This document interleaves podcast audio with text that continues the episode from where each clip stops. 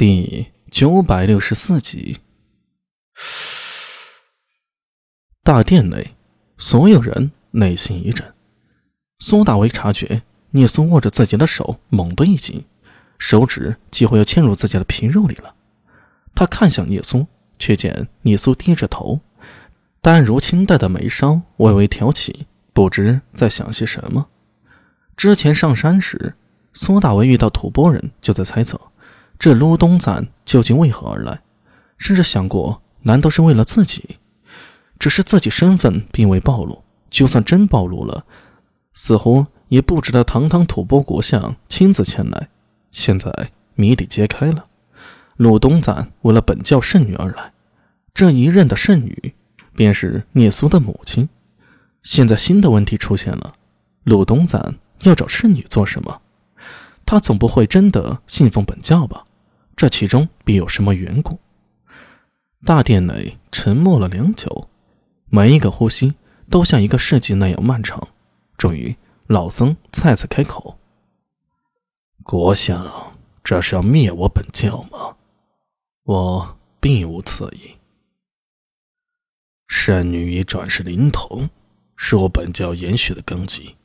上然佛祖寂灭之后，圣女寻找新灵童，至今未归。”别说他未回来，就算回来了，国相要带走侍女，我教再无机会寻回灵童，这岂非要决断我教之根？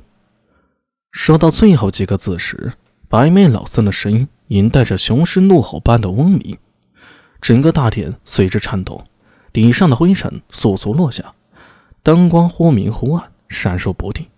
殿外有吐蕃士兵听得响动，冲入殿中。但却被陆东赞斥喝出去了。殿内已是沉寂。苏大为暗吸了一口凉气啊！老僧这番对话信息量极大。苏大为对这象雄的原始本教并无太多了解，但是听老僧所说，似乎也有类似后世的转世灵童机制。上任佛祖寂灭涅槃，由圣女寻回转世灵童。难道聂苏的母亲是寻找灵童去了？为了这个原因，把聂苏留在了大唐，这是什么狗屁理由啊？想不明白。苏大为皱了皱眉头，感觉聂苏抓着自己的手更紧了，似乎在忍耐什么。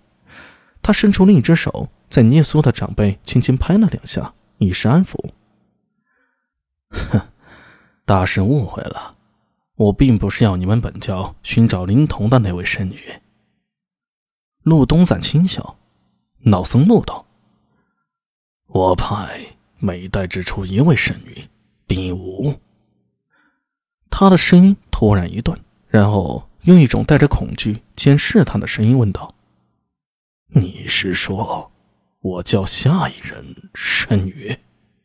哈哈，大师说中了。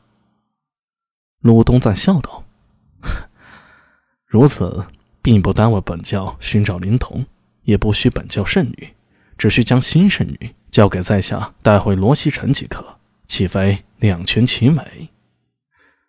罗西城便是后世的拉萨，为吐蕃国国都王城。但令苏大为震惊的不是这个，而是鲁东赞所要的人，下一任圣女，岂非正是聂苏？他看向聂苏，眼中闪过吃惊。鲁东赞只怕没见过聂苏，为何会提出这样的要求呢？他究竟要做什么？自己是绝对不会把聂苏交给他的。